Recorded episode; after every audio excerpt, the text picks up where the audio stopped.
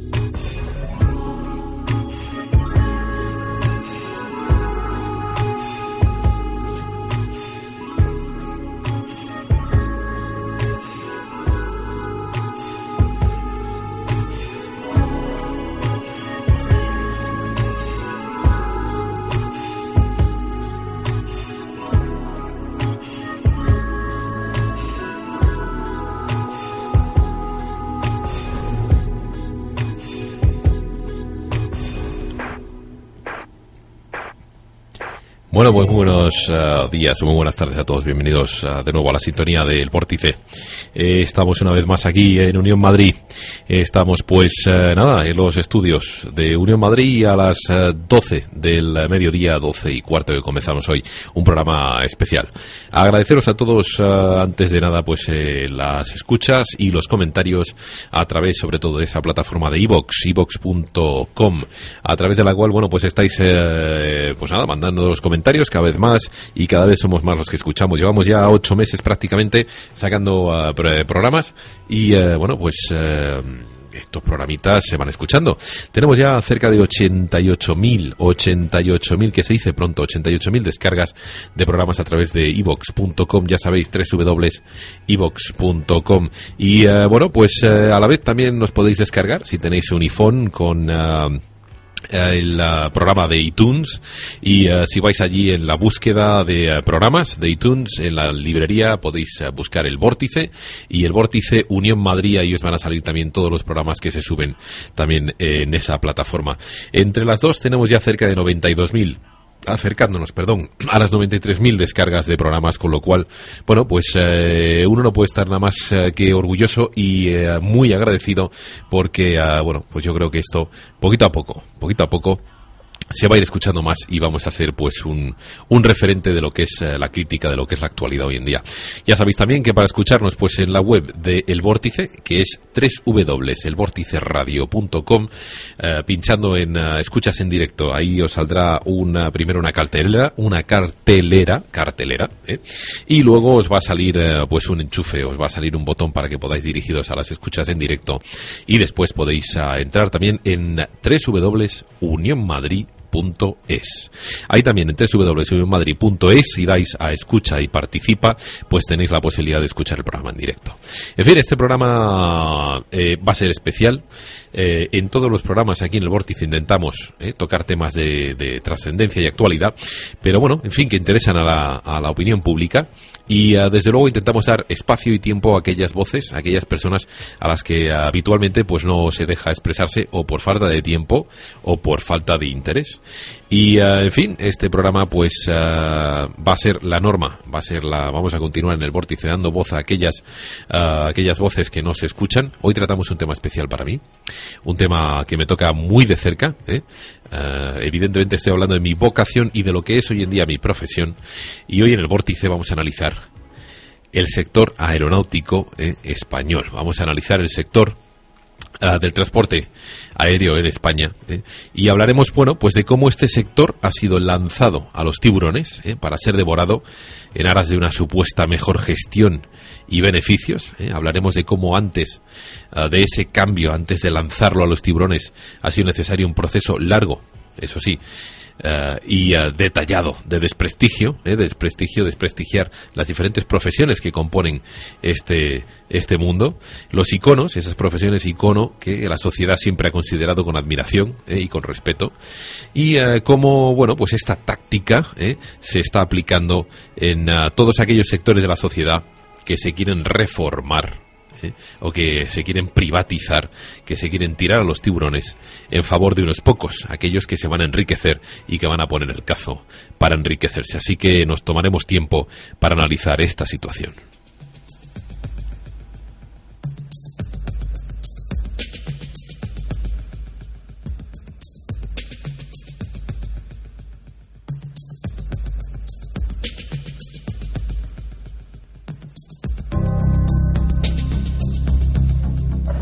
Up, you're 258 position hold. South position hold plus, what is it?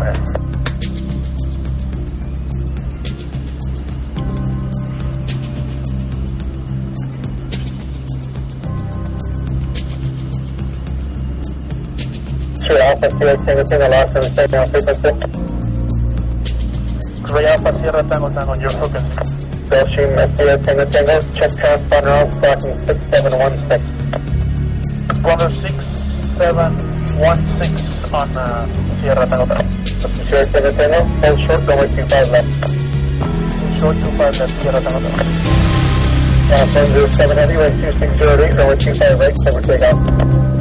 Top right, clear, cycle Call 1594 heavy, caution, wait, turbo, short 25 right, hold position, on the right, cut off 1594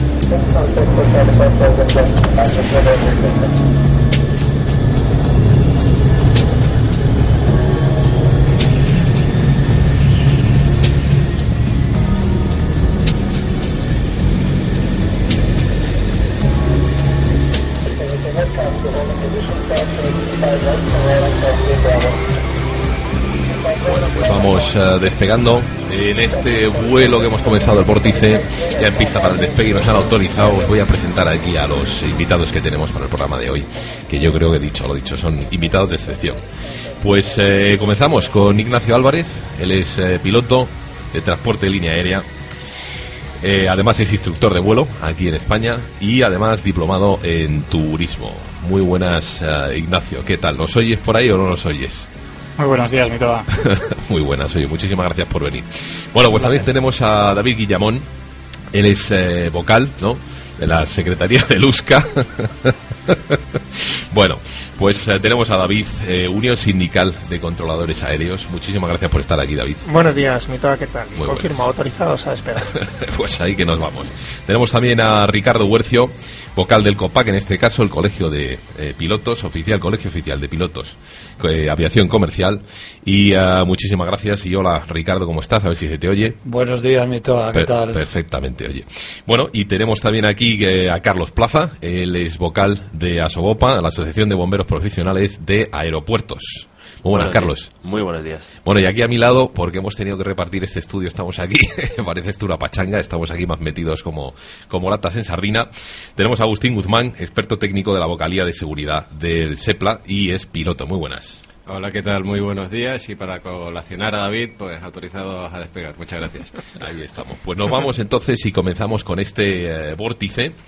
Y eh, bueno, pues lo primero que me gustaría, o de lo que me gustaría hablar, sería de cómo hemos llegado o de por qué estamos aquí todos reunidos, ¿no? Y para ello me gustaría hablaros un poquito, esto no lo tenéis en vuestros guiones, pero sí que lo comento yo, y es un poquito eh, un resumen, ¿no? De el comienzo, la evolución y la actualidad ahora mismo en el sector aéreo un poquito pues eh, la evolución de esa liberalización del sector aéreo en España. He cogido los datos del Círculo de Empresarios de Gran Canaria, de un escrito que tenían ellos, luego también de un chico que hizo una, ahora es eh, doctorado, eh, bueno, pues hizo una, también un estudio sobre esa liberalización del, del sector aéreo y alguna que otra noticia, ¿no? Y algo interesante, y me diréis si concordáis o no, o si queréis matizar algo, sería entonces pues la, la empezar ¿no? por eh, básicamente el año 80 y pico, tras la desregularización del mercado doméstico en el proceso norteamericano de liberalización, este se va a extender a otros mercados con gobiernos favorables a la desintervención. Eh, a su vez, el crecimiento que genera la desregularización del mercado local en las compañías eh, aéreas norteamericanas provoca que pronto esto no pueda satisfacer sus necesidades de expansión, de manera que buscan optimizar su capacidad en el mercado mundial, para lo cual los norteamericanos irán negociando acuerdos bilaterales de diferente intensidad con varios países, con el objetivo de flexibilizar las reglas del mercado internacional, especialmente los grandes corredores. Y entonces aquí venimos al caso de la Unión Europea. En este proceso de, de regularización se inicia en el año 87 mediante tres paquetes de medidas que van a finalizar en el 97 con la eliminación total de las restricciones interiores existentes, estableciendo la apertura completa del el cielo o de cielo europeo entre los diferentes Estados miembros. Básicamente, aún en el año 92, estamos hablando de que si se liberaliza el sector, en el año 92, año de aprobación del tercer paquete liberalizador de la Comisión Europea, el Tribunal de Defensa de la Competencia detectaba serias restricciones a la competencia en su diagnóstico sobre este sector eh, y así, entonces, pues la, la, liberalización perdón, se acelera para llegar ya básicamente al año 95 eh, y según un estudio de Costa Sibel del año 97, bueno, pues el Tribunal de Defensa de la Competencia, en ese caso ya en el año 97, 95, 97, califica de espectacular básicamente el avance que se ha dado en tres años desde el punto de vista de la liberación. Bueno, pues entran nuevas empresas, ya en el año 94 hay 35 eh, nuevas líneas regulares domésticas, 247 frecuencias más semanales, bajan los precios de los billetes, eh, básicamente, pues por ejemplo, se reduce un, prácticamente un 50% eh, por término medio. Y entran un montón de empresas que van a competir con la que en un momento dado era monopolio aquí en nuestro espacio aéreo, que era Iberia. Pues tenemos a Europa, tenemos Hispaner y luego pues muchas otras líneas aéreas de fuera de España, ¿no? Si seguimos avanzando, pues sabemos que se ha abierto ya o se han abierto esos cielos uh, eh, europeos, ¿no? Eh, ahora ya se puede eh, pues eh, despegar desde aquí o pueden otras compañías de compañías de otros países eh, volar desde España tienen aquí por ejemplo el Berlín no tiene un hub en, en, Palma de Mallorca y desde ahí vuela pues a otros países etcétera etcétera no y eh, a mí me gustaría hacer una un apunte ¿no? de cómo nos encontramos ahora tras la desregularización, que sería el siguiente. Que sería, bueno, pues eh, sería, iría, iría, ah, vale, así, ahí, ahí estamos. Vale, pues eh, iría de la siguiente manera.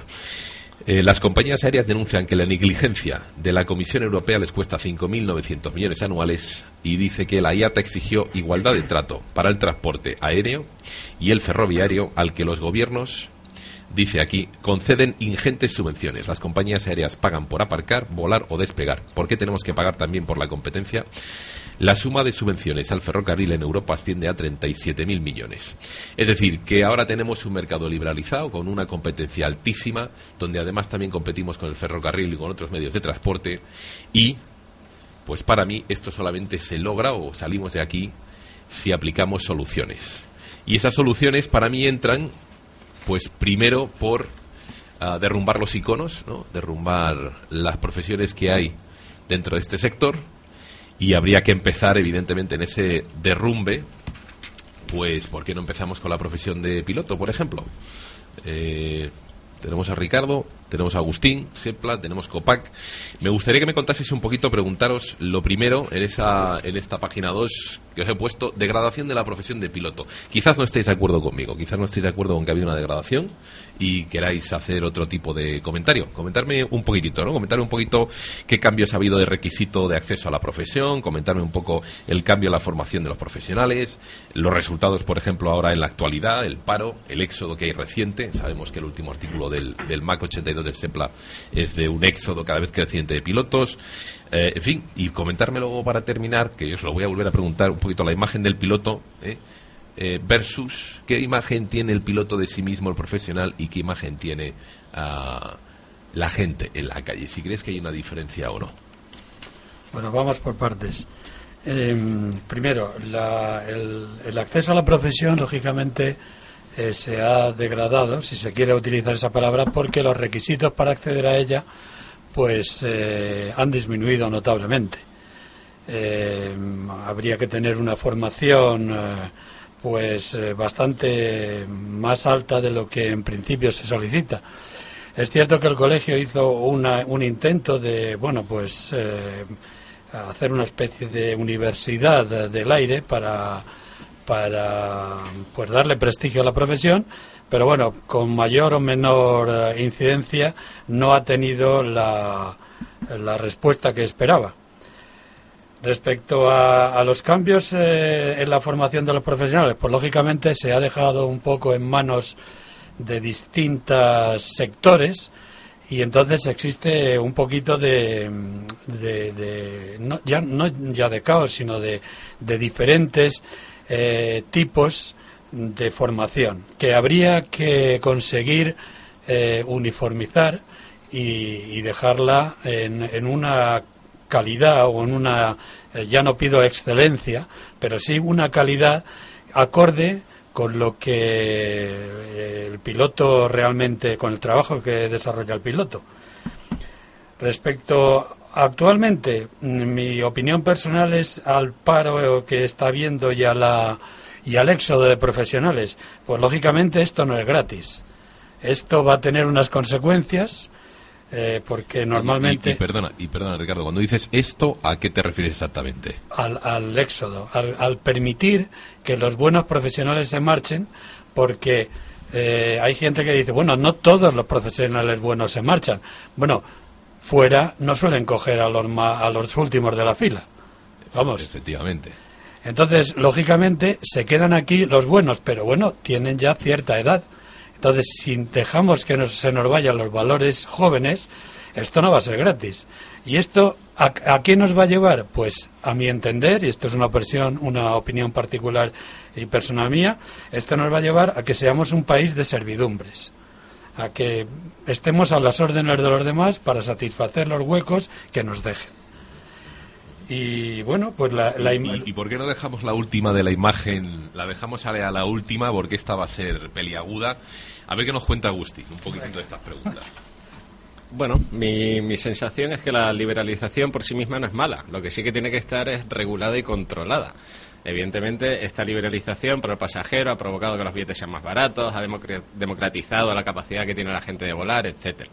Ahora, con respecto a nosotros, y por eso sí que quiero matizar que toda liberalización tiene que estar regulada y controlada, pues evidentemente, la degradación de la profesión de piloto pues ha sido exponencial en los últimos años. Tenemos gente, cosas que eran impensables hace 20 años, que por el simple hecho de querer trabajar, tiene que pagar por ese puesto de trabajo, lo que nos parece ya demencial y que evidentemente no utiliza unos requisitos objetivos a la hora de, seleccionar a un candidato adecuado para trabajar en una línea aérea. Yo tengo una pregunta, eh, Agustín, y perdona que compartamos aquí el micrófono así.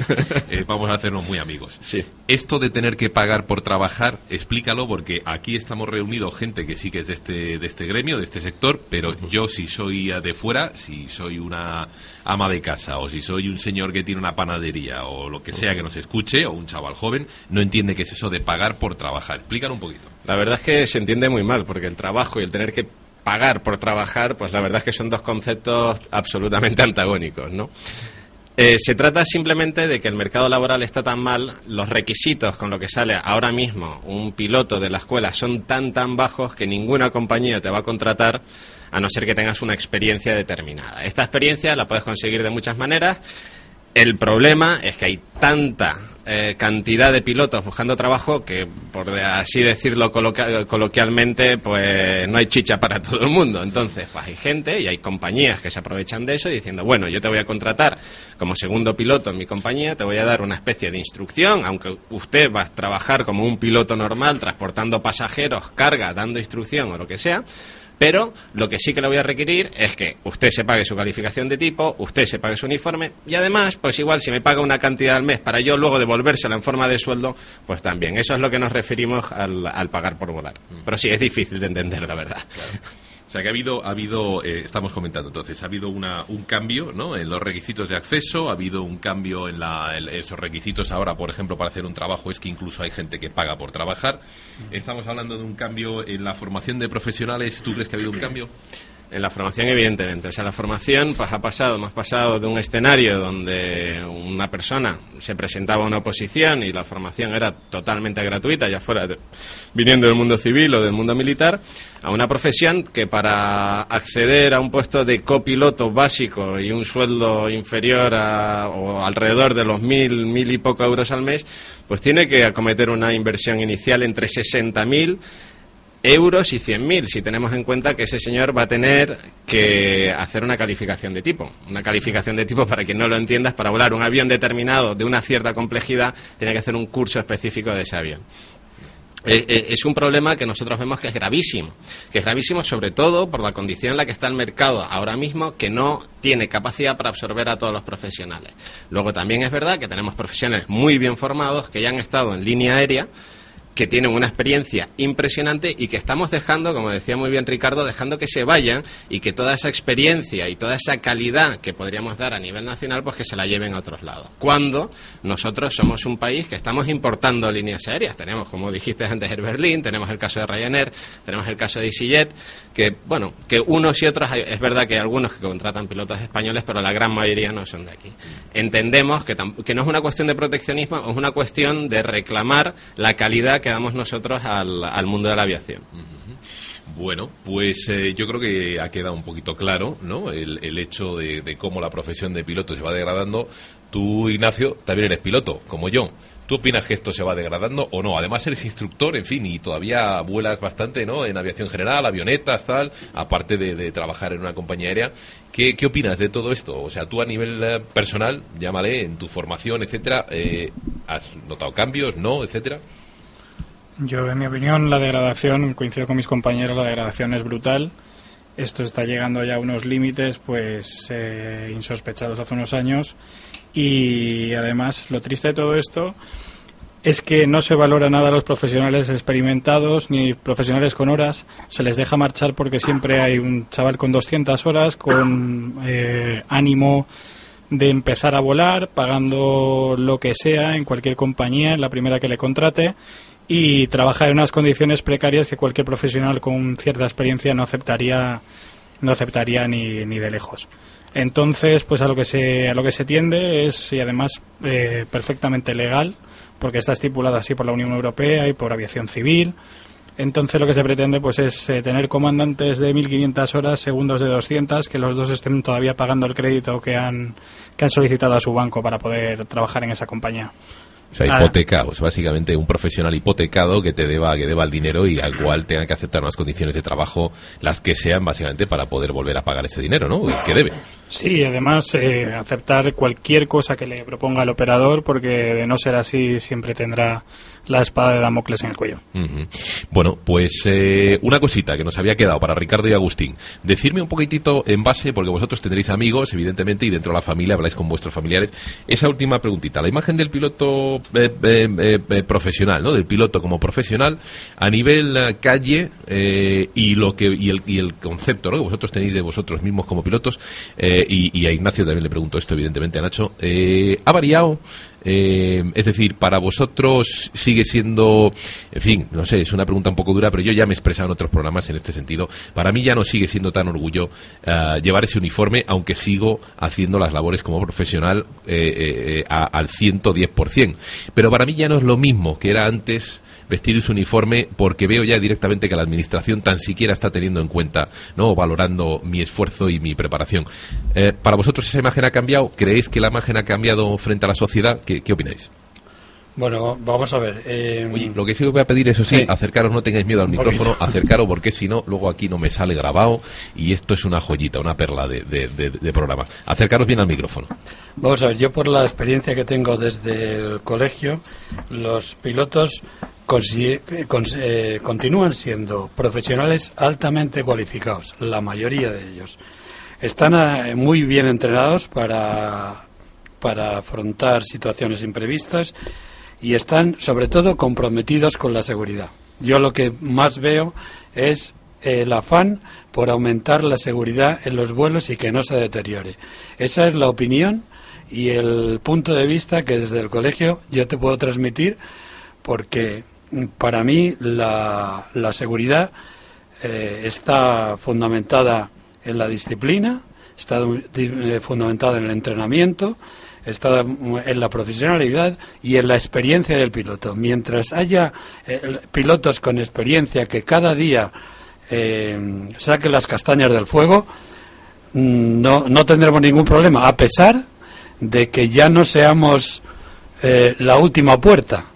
A veces somos la única puerta que queda. Eso, eso es interesante. La única puerta, luego vamos a entrar ahí, porque si, eh, me parece que te he entendido bien, pero no sé si te he entendido del todo bien. Pero luego lo vamos a explicar mucho mejor, yo creo. Las cosas no van a llevar ahí. Muy bien. Venga, eh, yo, yo lo he entendido perfectamente. Yo estoy orgullosísimo de ser piloto. He querido ser piloto desde que tengo uso de razón. No es que tenga mucha hora, pero bueno, con la que tengo quiero seguir siendo. Es una, eh, es una profesión altamente eh, a todo el mundo que conozco que es piloto ha querido ser piloto desde siempre.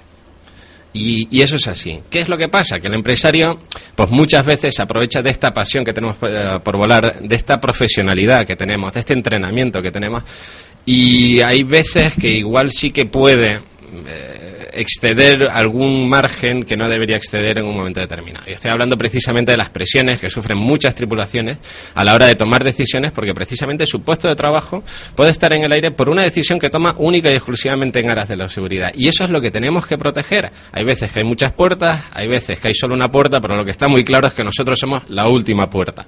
Si esa última puerta se traspasa, pues puede pasar mm, un accidente, un incidente o cualquier ocurrencia que no queremos que pase de verdad. Y eso es lo que sí que queremos reclamar, que el piloto, con la preparación que tiene, con la confianza que se le da, con todo el entrenamiento que ha tenido durante todos los últimos años y su experiencia, pueda tomar las mejores decisiones desde un punto de vista, por supuesto, económico, pero principalmente de seguridad. Oye, eh, Ignacio, te... cuéntame, cuéntame, ¿tú qué opinas de esto? Dime algo. Pues un poco lo que opina Agustín y lo que opinaban también el otro compañero. Eh, yo creo que este trabajo es altamente vocacional, en mi caso también es vocacional. Desde bien pequeño, pues viendo aviones y todo esto, a, todo, a todos los que nos dedicamos a esto nos apetece o nos ha apetecido volar algún día.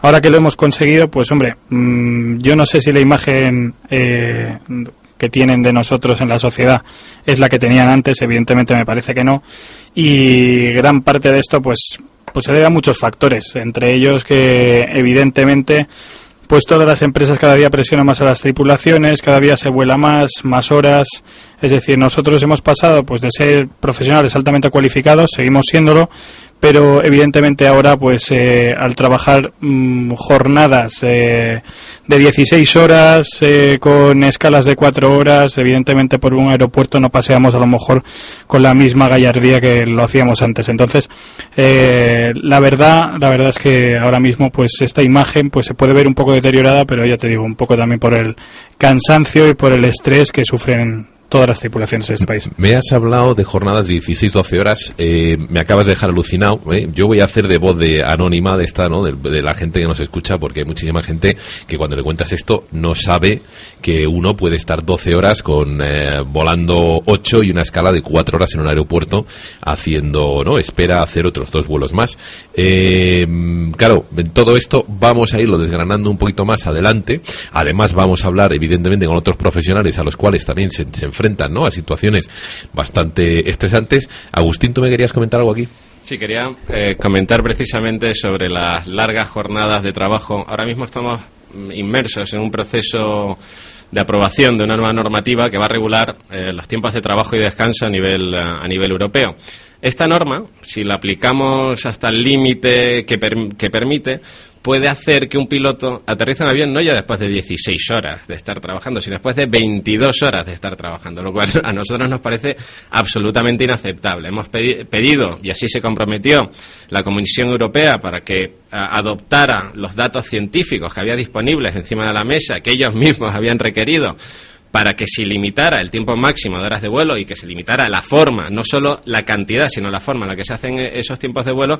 Y tenemos que decir que, bueno, ahora estamos luchando para intentar echar atrás parte de esta normativa o todo lo que podamos, pero que estamos absolutamente decepcionados porque entendemos que, que esta normativa va en contra de todos los preceptos que nos aseguraron que van a intentar salvaguardar con, con, la unificación de normativas de tiempos de trabajo y descanso a nivel europeo. Y un inciso más, después del accidente que hubo en Estados Unidos, en Estados Unidos precisamente, y lo podemos utilizar como ejemplo perfectamente, que los americanos saben un poquito de aviación también y tienen algo de experiencia en esto, están recorriendo el camino inverso. Están diciendo, estamos haciendo las cosas mal y han empezado a regular en el sentido, pues han cogido todos esos datos científicos, los han analizado y han llegado a conclusiones distintas que a, a las que hemos llegado en la, en la Unión Europea, desgraciadamente. Bueno, pues aquí hemos hablado de los pilotos y yo tengo una sorpresa para... Ah, bueno, bueno, Ignacio, Ignacio, cuéntame, cuéntame. Al hilo de lo que decía Agustín, a mí también me gustaría decir que ahora se nos, o sea, nos echamos la mano a la cabeza a todos los profesionales con lo de las 16 horas.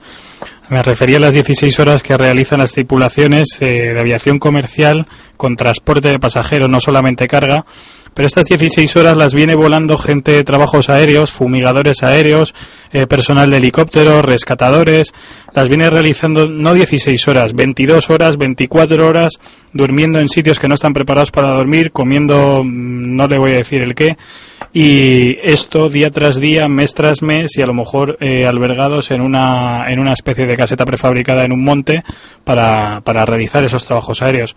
Evidentemente después también se nos, nos, echamos las manos a la cabeza a todos los profesionales cuando vemos en las noticias que se ha caído un helicóptero, que se ha caído un avión de incendios, que se ha caído un avión agroforestal o que por ejemplo una avioneta con un instructor y un alumno pues se han estrellado en una finca en Toledo. Entonces, esto, esto eh, no es algo de lo que podamos ser ajenos ninguno de los pilotos que nos dedicamos a esto y evidentemente mmm, los pilotos que trabajamos en una compañía aérea de transporte de pasajeros estamos bastante mejor situados en cuanto a este tipo de operaciones que los pilotos de trabajos aéreos. En trabajos aéreos esto se viene sucediendo desde hace muchísimos años y no se pone freno. Yo aquí eh, tengo para más tarde darle también caña a este tema porque es una de las cosas. Eh, y bueno, entonces lo que vamos a hacer es, hacemos un pequeño salto, ¿eh? le voy a poner aquí un regalo a David, a ver qué le parece esta canción, a esta cancioncita que le tengo preparada, David Guillamón, ¿eh? de Luzca, ya la gente cuando digo lo de Luzca conoce, pero a ver si os acordáis de esto, chicos. Jingle bells, jingle bells, jingle all the way. Oh, what fun it is to ride in a one horse open sleigh. Jingle bells, jingle bells, jingle all the way. ¿Y por qué digo que si os acordáis de esto? Bueno, pues porque se aproxima la Navidad. y esta canción es de Navidades. Y hace dos Navidades pasó algo muy curioso con este colectivo de los eh, controladores. Así que este villancico va para David. ¿eh? En fin, el vapuleo, estamos diciendo. Este. Uh, esta degradación, evidentemente las profesiones que eh, rodean ¿no? o que conforman este sector aéreo. Y la degradación o el turno le tocó evidentemente a los controladores, porque también a ellos les tocó y les está tocando ahora de lleno esta, esta pérdida, ¿no? De dejar de ser un icono de la sociedad algo que facilita el poder eh, pegarle tijeretazos a un sector eh, y poder cortar después una empresa si a la gente no quiere ya tan siquiera apoyar a aquellos que son un icono. Luego os voy a decir, esto es una cosa que se puede estar inventando el señor Mito Badjan, pero no, no, no me lo invento. Luego os voy a leer eh, un articulito sobre, eh, fin, un libro que han escrito, entre ellos, pues el señor Lema, ex director de uh, AENA, en el cual, pues bueno, pues hace exactamente eso, hace mención a cómo es necesario eh, concienciar a los trabajadores y evidentemente quitarles un poquito de importancia a esos que son iconos para poder meter en la tijera a su empresa. En fin, David, eh, muy buenas, ¿cómo estamos? Oye, te hemos dejado ahí un poquito apartado, a Carlos también, no os preocupéis que luego tenemos para dar, para dar, para que deis caña, ¿eh? para que, que deis batuta. ¿Qué te parece el villancico? ¿Te ha gustado? Sí, eh, tengo un gran espíritu navideño y no, y además he estado eh, encantado de, de escuchar de escucharos, ¿no? Porque la sensación que me da es que nosotros vamos por la veredita, ¿no? Como uh -huh. vamos por la veredita. Eh, así que no, no hay problema. Oye, a mí me gustaría preguntarte, eh, porque luego entraremos un poquito más eh, específicamente en, en- en los acontecimientos de ese, de ese eh, 3 y 4 de diciembre del año 2010, que sepas además que aquí eh, me han mandado a través del Facebook y a través de Evox, que luego colgamos ahí los, los programas, que sepas que me han mandado ya varias preguntas para ti. Ah, algunas son, eh, bueno, eh, a favor, ¿no? O, o por curiosidad de lo que ha sido, eh, o de lo que es, ¿no? De lo que es la profesión de controlador, y otros, bueno, como siempre, pues, eh, en fin, no sé si mal informados o porque tienen un espíritu muy crítico para darlos un poco de leña. Me gustaría que me dijeses, eh, a al tono de lo que hemos hablado antes con los pilotos, que me contases, bueno, pues ese cambio, por ejemplo, requisitos que habéis sufrido últimamente para el acceso a la profesión de controlador, si tú consideras que son también una pérdida de, de, bueno, una degradación, ¿no? En la formación como, como controlador, que me cuentes también eh, en qué ha cambiado algún ejemplo, aunque sea solamente uno, ¿no? De cómo ha cambiado esa, esa formación y luego, bueno, los resultados que estáis viendo vosotros, que también voy a hablar yo de ello, que tengo ya, os comento aquí un dossier interesante para los que nos escuchan, de todos esos cambios la- en la práctica, en qué se transforman. Coméntame un poquito, un poco eso.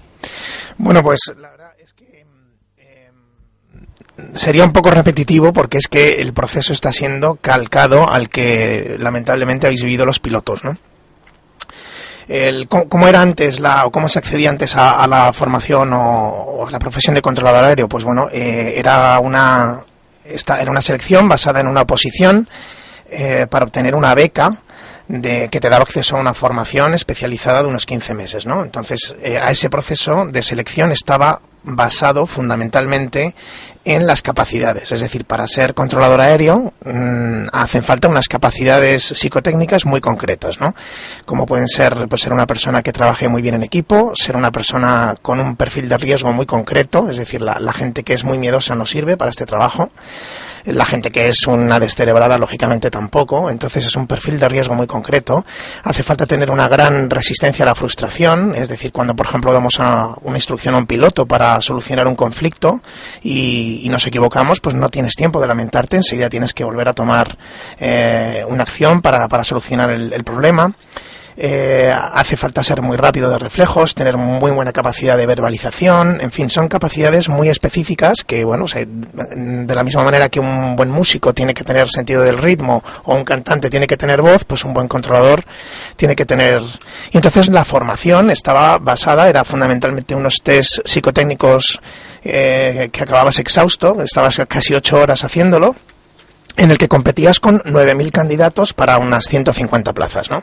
Y, y luego una vez que esos 150... ¿Me has dicho cuántos, cuántos candidatos? Cuando yo me presenté fuimos 9.000. 9.000 Sí. que hacíais una oposición. Correcto, Y la ahora me dices que hay que pagar, ¿no? Ahora sí, Una ahora- pequeña diferencia. ahora hay que Más pagar. o menos para matizar, para Correcto. que la gente lo, lo vea. Cuenta, cuenta. No, de hecho, cuando tú ganabas, o sea, tú accedías a esas 150 plazas, eh, lo que obtenías era una beca en la cual, pues ya incluso te pagaban. En aquella época, cuando yo hice el curso, no sé si eran unas 15.000 pesetas al mes, nos pagaban. eh, y mientras tú hacías un curso que duraba entre 15 y 20 meses, en el que ya aprendías eh, las funciones básicas, cómo ser eh, bueno, un controlador aéreo de torre y un controlador aéreo de un radarista de centro de control. Era una, una formación eh, holística o, muy completa en el que tú veías todos los campos de la operación, aunque luego fueras destinado a una torre o a un centro de control, ¿no? lo cual te da una visión muy completa.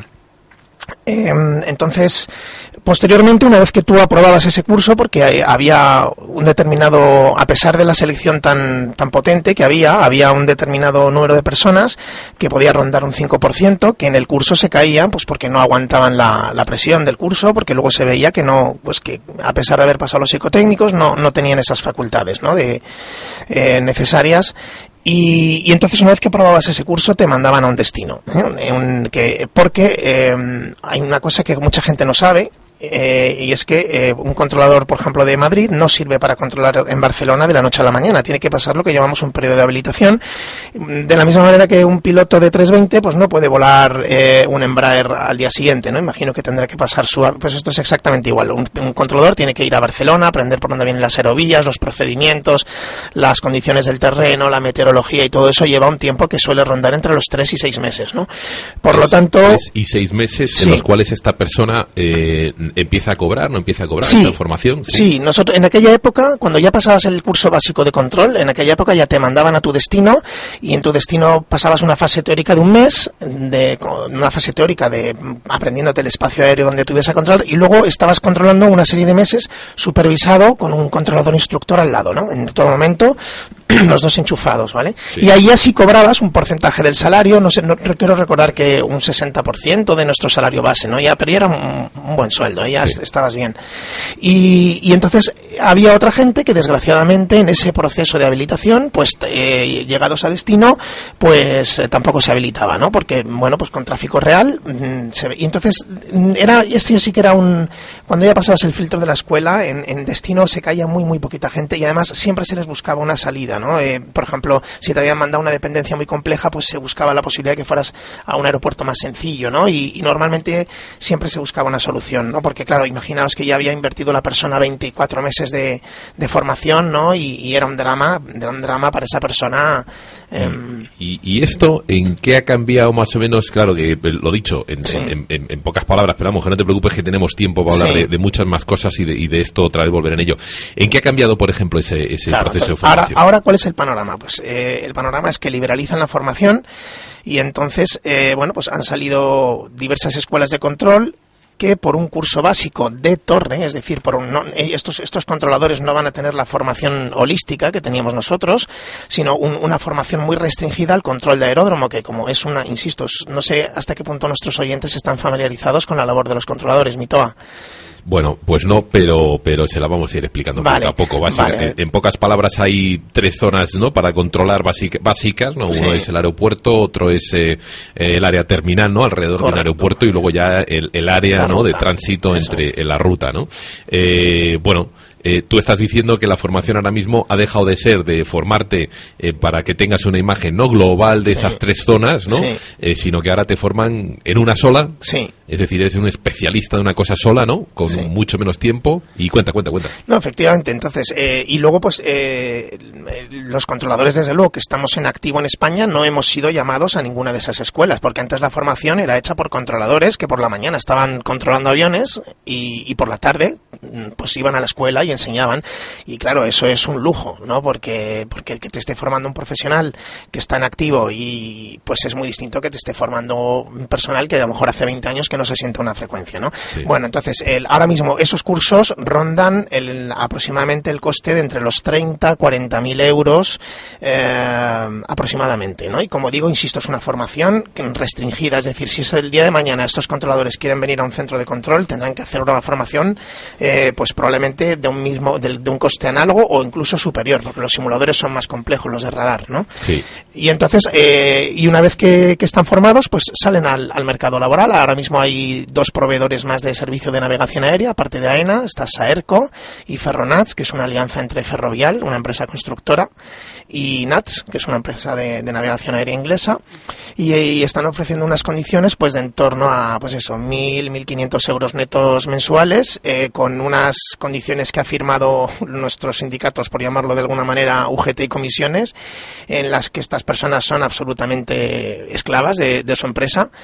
Por tanto, pues imagínate el break-even de esa inversión, o sea, hasta que estas personas recuperen esos cuarenta y tantos mil euros, pues van a pasar tres o cuatro años. Ocurre lo mismo que, os pasa a vosotros, ¿no? Yo, cuando hablabais de, la vocación de vuestra profesión, yo no soy, soy piloto aficionado, eh, desde pequeñito sabía que iba a volar, no he podido dedicarme profesionalmente, pero bueno, lo, lo hice como aficionado, y en control yo creo que pasa igual, hay, hay, hay eh, gente que tiene vocación de control, no es una profesión muy conocida, pero sí que hay cierto número de personas que lo, que lo llevan en, en la sangre, incluso hay, hay varias redes en internet, IBAO o, eh, o ECAF, que son simuladores eh, virtuales, donde la gente controla a la gente que está volando en el Flight Simulator y bueno, ves gente formidable, lo hace francamente bien. O sea que ya vamos diciendo que en estas dos profesiones de este sector aéreo la gente está pagando un pastón. Ya me gustaría a mí ser empresario ¿eh? para ganar Sí. este, este dinerito y, eh, y hacer, o sea, el, el break-even, es decir, el, volver, el retorno de esa inversión es complicado, es decir, lo que te ata a los designios de ese, de ese operador, de esa persona que te contrata durante muchos años, ¿no? Es decir, eres un poquito, estás a merced de su voluntad. Oye, eh, perdonad que os voy a presentar a Rafa Vidal. Eh, yo le he conocido pues recientemente. Rafa, ¿me, ¿nos escuchas? Sí. Hola, muy buenas. Oye, pues mira, eh, nada, estoy aquí y te presento Rafa Vidal. Él es eh, vocal y además, eh, bueno, pues sufrió el accidente aéreo del, ah, del JK, del ah, Hispaner 5022. Eh, le acabamos de llamar ahora. Bueno, un poquito, Rafa, hemos estado pues hablando de lo que era la degradación de las profesiones, ¿no? Que rodean a, que están dentro del sector aéreo, ¿no? Y ah, bueno, pues básicamente viendo cómo pilotos y controladores han sufrido una degradación de esa profesión. Y bueno, pues ahora, en fin, tenemos aquí a Ricardo, eh, tenemos aquí a Agustín, tengo aquí a David, tengo a Carlos, tengo a Ignacio, que son compañeros, pues tienes un bombero, tienes eh, eh, vocal del COPAC, del SEPLA, además también del USCA, y un compañero también piloto, que es Ignacio. Y bueno, en fin, eh, no sé si nos has ido escuchando un poco, yo le iba a preguntar también ahora a, a- bueno, te iba a preguntar el, el último, y perdón, pero te iba a preguntar a ti como usuario, evidentemente luego de la aviación, qué te parecía eh, la degradación de las profesiones, ¿no? Eh, no sé si eh, dejarle paso a Carlos, Carlos Plaza, y luego te, te pregunto un par de cosillas ahí, Rafa. Como veáis, como queráis, vamos, inconveniente. Si primero quiere hablar Carlos y luego yo, no hay ningún inconveniente. Venga, perfecto. Oye, pues eh, Carlos Plaza, muy buenas, ¿cómo estamos? A ver si nos escuchas tú por ahí. A ver, hola. Muy buenas. Muy buenas. Oye, eh, tú eres bombero, perteneces a Sobopa. Y un poquito viendo lo que han dicho aquí los eh, el profesional piloto, los profesionales pilotos y el eh, controlador aéreo, eh, tú cómo... ¿Qué nos podrías contar de los bomberos? Porque nos hemos conocido hace ya un tiempito y habéis pasado ahora también, como vosotros estabais inmersos en la privatización de AENA, por alguna que otra no situación curiosa. Cuéntame un poquito tu profesión, ah, la formación, qué es lo que está pasando y sobre todo en ese ese giro que ha dado tu profesión desde eh, la privatización. En resumidas palabras, luego entramos contigo más rato. Mm, Vale, pues bueno, en principio... Y acércate bien el micrófono, Sí. ya sabes. Ahí, ahí, bien, bien, bien. Vale, empezamos por, por el principio. Eh, bueno, todo el mundo sabe que bomberos es algo muy vocacional y bueno, pues por desgracia eh, no, no puede sufrir tanta degradación porque nunca ha estado tan, tan, tan alto. Me refiero a nivel, a nivel profesional. En cuanto a, salarios, en cuanto a reconocimiento social, pues la verdad es que siempre ha estado muy, muy bien estimado. En cuanto a formación, sí que, eh, bueno, pues cada vez se va pidiendo más, cada vez se, los requisitos son mayores, pero eso sí, eh, el, el retorno que uno obtiene en esta profesión pues sigue siendo eh, más bien subjetivo, ¿no? más que pecuniario. En cualquier caso, pues, eh, ¿qué hace falta para ser bombero? Sí, cuéntanos un poquito qué es lo que hace falta. Sí, eh, normalmente- Y sobre todo ahora cuéntame, que era algo que me parecía muy, perdona que te interrumpa, que me parecía muy curioso de contar. Cuéntame eh, la variación que hay realmente de bombero a ser eh, privatizado y una vez que eres privatizado, ¿qué figura eh, adopta eh, eh, eso de ser bombero? ¿no? Cuéntame un poquitito.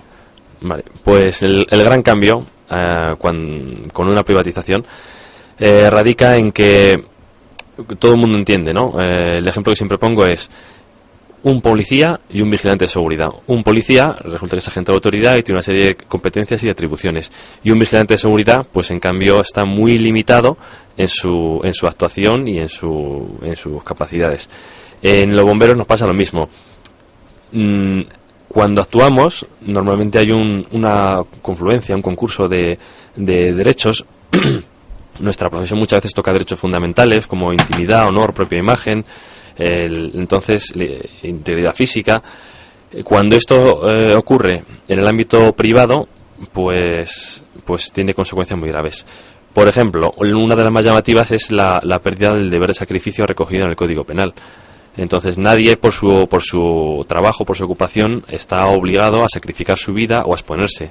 Tampoco eh, eh, se, se incurre en la omisión del a, deber de a socorro. sacrificar su vida dices en, en- en si ve a otra persona que es que, que, bueno pues que, que necesita socorro no Eh, o que o se encuentra en peligro quemándose dices que nadie tiene por qué tirarse a las llamas a salvar a esa persona no Claro, es que aquí hay esto en, en el mundo del, del derecho la diferencia es radical, pero eh, popularmente parecen matices y uno piensa, pero como un bombero no va a estar obligado, pues es que un bombero en el ámbito privado, como cualquier otro trabajo, eh, tu trabajo nunca puede estar por encima de tu vida.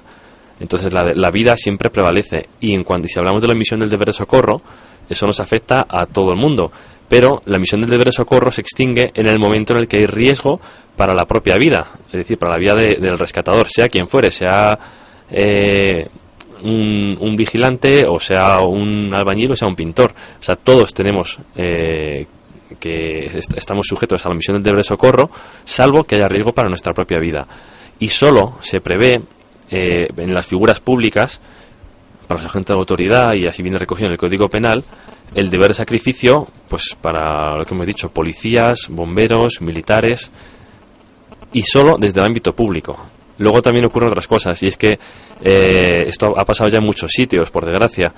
Eh, se han privatizado cuerpos de bomberos y luego cuando ha habido incendios en viviendas, por ejemplo, pues no han podido entrar en una vivienda hasta que ha llegado la policía eh, local, la policía nacional, para poder abrir y ordenar que se entre en esa vivienda.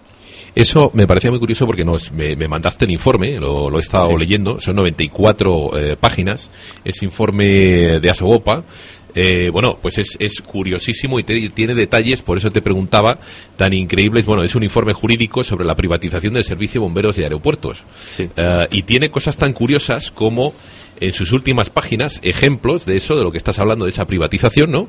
Ah, y entonces, por ejemplo, bomberos privados protegen a las familias ricas. Esto es eh, eh, un punto en, en- en la página 83, bomberos de aeropuertos en Fukushima, por ejemplo, y panfletos sobre la privatización de AENA. O sea, me estás contando entonces que tú, eh, por vocación, como la mayoría de la gente que está aquí, te metes en una profesión que es la de bombero, llegas al aeropuerto, tu formación profesional es eh, impecable, además tú eres un tío con vocación, luego tienes ánimo de trabajo y de repente ahora te van a privatizar y tu figura de ser bombero pasa a ser un, ah, bueno, un agente privado de antiincendios, ¿no? Algo así. Y eso te lleva a situaciones súper curiosas, ¿no? Como Sí. Estamos diciendo como eso, como digamos que al final... que, Dime, dime. perdona, la, la- la normativa de aviación civil internacional lo que lo que dice es que tiene que haber eh, tanto agente extintor tanto régimen de descarga y bueno según la categoría del aeropuerto esto que la categoría del aeropuerto qué significa para la gente que no es del mundo aeronáutico pues que según el tamaño de los aviones eh, por sus dimensiones, la carga de combustible, eh, al fin y al cabo, se resume en esto.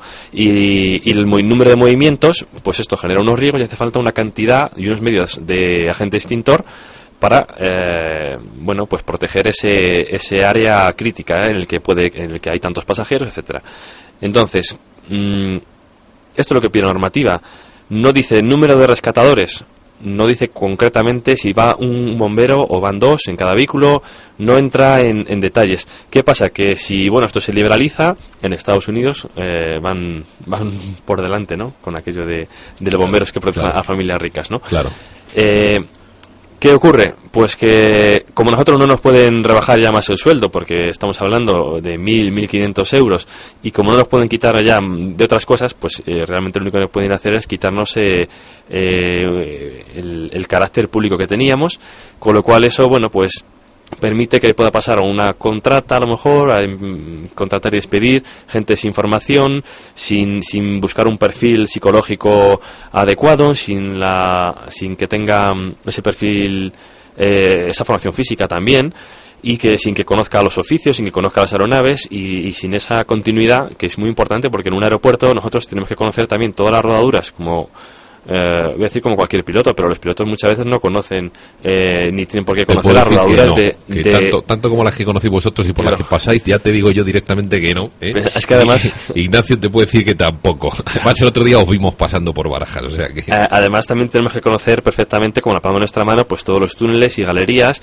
el- vamos el- todos los servicios que hay en los aeropuertos las centrales eléctricas eso significa también que hay que saber mucho de, de distintos oficios y saber manejarse con herramientas y soportar un estrés agudo muy muy importante una capacidad de resiliencia eh, trabajo en equipo en fin eh, todo esto al final si tú eh, contratas y despides de cualquier manera, si resulta que los bomberos no están obligados a intervenir porque están en un ámbito privado, si resulta que por, por la ley de prevención de riesgos laborales tampoco puede o sea, están obligados a intervenir porque y si hay riesgo para la propia vida, por la ley de prevención de riesgos laborales pues, tienes el derecho a abandonar tu, tu oficio.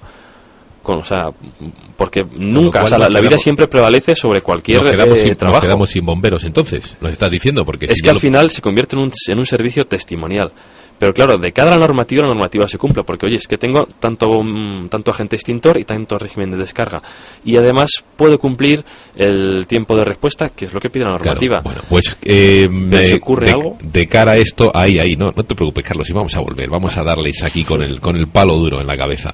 Yo no sé qué os ha parecido a vosotros, que sois pilotos, a vosotros que sois representantes y vocales, lo que acabamos de decir ahora mismo, pero a mí me plantea una imagen muy clara y eh, no sé si eh, a vosotros os plantea la misma imagen, es decir, un sector en el cual eh, la gente entra por vocación, es un sector que tiene, en el cual la gente tiene que tener una capacitación y una formación excelente, tiene que eh, empujar hasta un 110% para llevar su, su labor adelante, tiene que pasar unas horas de trabajo largas y en este sector para sacarle dinero se le va a empezar o se va a empezar a recortar ya no solo lo que ganas, como por ejemplo los bomberos, sino también cómo te formas y cómo llegas. Y me gustaría que después de haber escuchado esto eh, que tenemos aquí, a Rafa también, me gustaría preguntarle, antes de pasaros a todos en una ronda, que deis vuestra opinión y abrir un poco, ¿no? Ya el, abanico para empezar a hablar de las soluciones, yo os digo las que pone ah, el gobierno y las que se está poniendo desde la administración pública y vosotros que me vayáis contando también, bueno, pues en base a, a preguntas que yo os hago, cómo va la historia. Me gustaría, eh, Rafa, estás ahí, ¿verdad? Sí, sí, sí, sigo aquí, os estoy escuchando. Epa, me gustaría hacerte una pregunta. En base a tu experiencia personal, y me gustaría que te presentases un poquito, pues, eh, eh, quién eres, eh, qué es lo que te ha pasado y la labor que estás desempeñando ahora, me gustaría que me comentases qué te parece, por ejemplo, esto de que a los bomberos se les vaya a privatizar. Bueno, se les iba a privatizar, porque Carlos nos contará un poquito cómo... cómo... Dime, Carlos. Eh, pero llevamos ya más de un año en el ámbito privado. En AENA Aeropuertos Sociedad Anónima. O sea y bueno, estamos luchando para que nos vuelvan a, a retornar al ámbito público. Al ámbito público. Pues me gustaría, Rafa, preguntarte, en base a la que has escuchado y con tu experiencia personal, ¿qué nos podrías comentar un poquito? Pues os voy a, os voy a comentar, pero un poco en, en general, al hilo de todo lo que estáis hablando, ¿vale? Con la experiencia, como dices tú, personal que he vivido desde siendo vocal de la asociación y toda la, documentación a la que hemos tenido acceso a través del, del juzgado donde se está llevando el caso del accidente Spanair, ¿no? Para empezar, pues en su momento fue muy comentado dentro de vuestro sector, ¿no? El hecho de que se hablaba, ¿no? De que la compañía Spanair pues había caído por el accidente, ¿no? Y entonces, eh, eh, totalmente en contra, ¿no? De, de, eso, lo que realmente ocurrió es que el accidente fue consecuencia, ¿no? De una Spanair decadente, ¿no? En decadencia por todo esto que estáis hablando, ¿no? Por una degradación interna de la compañía, una degradación al final en, en, cada uno de los diferentes aspectos internos de la compañía y al final pues se lleva a, a, a, la gente que está trabajando dentro de la compañía, ¿no? A modo de ejemplo te puedo poner que en el año 2005 y 2006, por ejemplo, eh, se estaban haciendo unas 200 auditorías internas. En el año 2006 me, eh, rondaban las 200 auditorías totales, entre internas y externas, ¿no? Y el año que ocurrió el accidente, en la fecha del accidente se habían realizado 60 y pico, ni siquiera llegaban a 70, ¿no? Entonces, toda esta degradación que estamos hablando, pues que al final está, como nosotros decimos siempre, ¿no? Al final está arriba en los, en los grandes dirigentes y en los directores, los directivos de las compañías, etcétera, que la van trasladando hacia los escalones inferiores y, y al final lo paga quien, quien menos lo tiene que pagar, ¿no? Pero esa degradación que habláis vosotros se va transmitiendo, por supuesto, desde arriba. Los de arriba siguen ganando lo mismo, eh, supuestamente porque tienen luego que asumir una serie de responsabilidades que, como lo habéis visto vosotros, pues no, no las asumen, ¿no? Claro, claro. En nuestro caso, está muy claro, y vosotros sabéis que, eh, eh, como dice la normativa europea, ¿no? La normativa aeronáutica europea, el responsable de toda la seguridad de una compañía es el, gerente de la compañía y el account manager lo ponía en este caso incluso en el propio MOE, ¿no? De la compañía española y en el propio CAME, que es el, el, ¿no? el documento que se, se, refiere a todo el tema de la seguridad de la compañía aérea, ponía que era esta esta persona, ¿no? Que pues que estaría ganando, mejor ni lo decimos por antena porque los tiempos que corren yo creo que es vergonzoso y habéis visto cómo no ha tenido ni, ni, ni siquiera ha estado imputado en el proceso ni ha subido nada nada de, de responsabilidad cuando se estaban incumpliendo normativas en el momento del accidente, ¿no? Sí. O sea que yo no sé si esto, mmm, yo creo que va muy en el hilo de lo que estáis comentando, que al final claro, claro. Eh, Porque habéis presentado, tú ahora estás eh, de, eh, como, eres vocal, ¿no? Entre otros, de, de la AV, de la Asociación, ¿no? De Víctimas del, del JK 5022. Acabáis de presentar ahora ah, eh, al público, ¿no? Eh, un documental que mm, llamáis Cadena de Errores y en el cual se relata realmente que yo creo que de una forma impresionante, muy pocos documentos hay así ahora mismo en el mundo. Yo diría que a lo mejor alguno de Enrique Piñeiro, por ejemplo, acabáis de relatar la cadena de errores que lleva a ese accidente del 50-22, que es lo que estamos diciendo. Después de la degradación de las profesiones para darle el corte eh, y vender eh, eh, esta, eh, bueno, pues este sector aéreo, el resultado, según vosotros, es este, ¿no? El de un accidente o el de que suben los incidentes y los accidentes en aviación, ¿no? Sí, o sea, al final el resultado es una compañía que estaba recortando, pues de alguna manera recortaba gastos, recortaba inversiones, estaba incumpliendo normativas. O a modo de ejemplo os pongo, por ejemplo, el, el programa de motorización de, de vuelo, los discos que tenéis, ¿no? En los aviones que, que la compañía debe chequear eh, cada X días, ¿no? El- eh, un, un departamento que se llama de monitorización de, de vuelo, ¿no? O puede cambiar el nombre, pero sabéis a qué disco me refiero, ¿no? Que está implantado dentro de los aviones Sí. pues por, por normativa, por ley es obligatorio, en la fecha del accidente era obligatorio y Spanair no lo tenía implantado en su flota.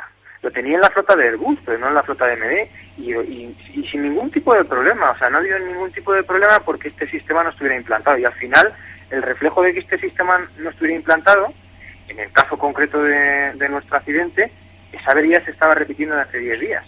Si hubiera estado implantado este sistema, como, como requería la, la ley, pues probablemente no hubiese habido accidente, no hubiese habido ningún tipo de, de acusación hacia nadie, no hubiese tenido que, que estar este, este mecánico pues cuatro años imputado y etcétera, etcétera, ¿no? Y, y, bueno, no habría 154 fallecidos, que es aquí realmente lo que a nosotros nos parece importante, ¿no? Pero volvemos a lo mismo, ¿no? Esa, esa degradación de ese sistema, la degradación del sistema, pues al final implica pues a una serie de, de lo que llamamos nosotros eslabones, ¿no? Una serie de, de personas que están por debajo, mecánicos, pilotos y otra serie de, de personalidades que están ahí que al final les repercute toda esta mm, degradación, o llámalo, llámalo degradación, llámalo recorte, llámalo como quieras, ¿no?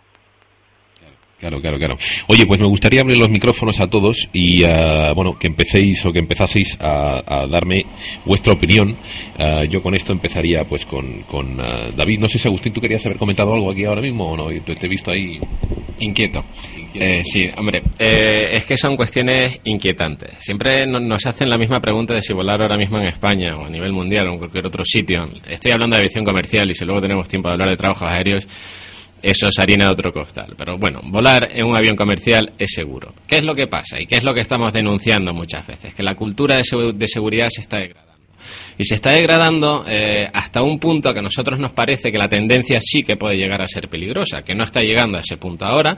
Hemos tenido un ejemplo claro de lo que puede pasar, evidentemente, en el accidente de- del 50-22 de Spanair, absolutamente desgraciado, con unas fallas de seguridad latentes impresionantes que tenían que haber sido detectadas con antelación a través de los sistemas de gestión de seguridad, a través de, lo- de la monitorización FDM de la que estábamos hablando hace poco y lo único que decimos nosotros como pilotos o como pueden ser los mecánicos o como pueden ser otros trabajadores del mundo aéreo a nivel operativo es que nos dejen las herramientas para poder trabajar y tomar las mejores decisiones posibles y sin ningún tipo de presión. Muchas veces eh, dicen que queremos ser unos privilegi- privilegiados en las condiciones laborales que tenemos. Nosotros pensamos que en cuestiones de seguridad no es un privilegio poder tomar una decisión en libertad en aras de la seguridad de vuelo. Que nos den la oportunidad, que, nos- que no tengamos que poner encima de la mesa nuestro trabajo y nuestra hipoteca y el colegio de nuestros niños y, toda nuestra vida encima de la mesa cada vez que tomamos una decisión en aras de la seguridad. Y eso es lo que está pasando. Y es eh, la balanza que, cre- que creemos que es la autoridad competente, que son las empresas, que son los que tienen la última palabra y la decisión y la capacidad de controlar todo este tipo de actitudes, actitudes que son los que tienen que tomar acciones en este sentido para evitar que ocurran casos como puede ser el del espanero, como pueden ser el de otros muchos a, a nivel nacional y mundial. Oye, esto, comentarme un poquitito, entonces, comentarme un poquitito, ¿qué opináis, qué opináis de esto? David, por ejemplo, tú que estabas ahí, ah, dime, dime, dime, dímelo. Bueno, Mito, yo en, en- eh, en primer lugar y eh, esto aprovechando que está Rafael aquí, eh, quisiera poner de manifiesto la, la labor impresionante que la Asociación de Víctimas de, de Spanair, tanto bueno Rafa como, como Pilar, no, no solamente con el documental que tuve oportunidad de verlo el otro día y que es un documento que ojalá Dios llegue a toda la sociedad, ¿no? sino con una labor de años, de años tediosa, enfrentándose a, a toda la burocracia, cuando no a la corrupción de algunos de nuestros organismos eh, una acción decidida, valiente y además eh, de una inteligencia increíble, porque estas personas que han sufrido con la pérdida de sus seres queridos nuestros errores, porque es evidente que hubo errores humanos en aquel accidente, han sabido ver perfectamente lo que estaba, lo que estaba explicando. Eh, eh, Agustín, ¿no? Eh, que, que, al final el error humano, el error humano eh, es solo, solo una, una parte o una cadena de, de o, una, o digamos un, un, elemento de la cadena de fallos, ¿no? Y que, y que el, error humano viene muchas veces motivado por, por otros factores que están latentes como puede ser falta de formación, fatiga, regulación no adecuada, eh, inspecciones inexistentes o existentes pero con inspectores inadecuados, etcétera. Entonces esta asociación, Pilar, Rafael, han, han, es increíble cómo han cómo se han empapado de toda, de toda esa, de toda esa filosofía, ¿no? Porque detrás de esto hay una filosofía y, la están poniendo de manifiesto, ¿no? Entonces, bueno, de, dicho esto, pues eh, efectivamente lo, lo que estáis comentando, ¿no? Ahora mismo lo que está ocurriendo es que la degradación del sistema lo que está lo que está propiciando es que se generen muchas de esas condiciones latentes. ¿no? Yo, si, si me permites, mi toa, porque claro, nosotros hablamos en clave y como puede que haya oyentes, no, no, déjame que te ponga un, símil. ¿no? Eh, condiciones latentes y fallos, imaginamos una, un lago lleno de mosquitos. Los mosquitos representarían los errores eh, humanos, pero eh, los mosquitos, lo que propicia que haya mosquitos es la presencia de la laguna. Entonces, la, la, aviación hoy en día es tan segura porque a lo largo de la historia ha aprendido mucho de sus errores. Siempre que un piloto, un, un controlador comete un error y se provoca un incidente, un accidente, eso eh, supuestamente tiene que llevar a un estudio y determinar las causas. Eh, y, y, por así decirlo, el error humano, si nos imaginamos las causas del, del incidente o del accidente como un ovillo de lana, ¿no? El, el, error humano es la puntita que sobresale, ¿no? Entonces, de ese, de ese error humano va tirando el investigador y va viendo qué causas han podido producir ese accidente, ¿vale? Entonces lo que se trata es de atacar a las causas, porque si tú eliminamos la laguna, los mosquitos desaparecen, ¿entendéis? Entonces esto es exactamente igual. Y en este país, ¿qué es lo que ocurre? Que lo único que se persigue es matar los mosquitos a cañonazos, pero la laguna siempre sigue presente. Normalmente porque esos fallos en la laguna están eh, en, los, en la gestión de las empresas, en los, eh, bueno, pues en, en, los organismos reguladores y supervisores. Eh, entonces todo esto, todo esto es lo que lo que esta asociación está poniendo de manifiesto, ¿no? Y, y desde luego es para quitarse el sombrero, ¿no? Claro, claro.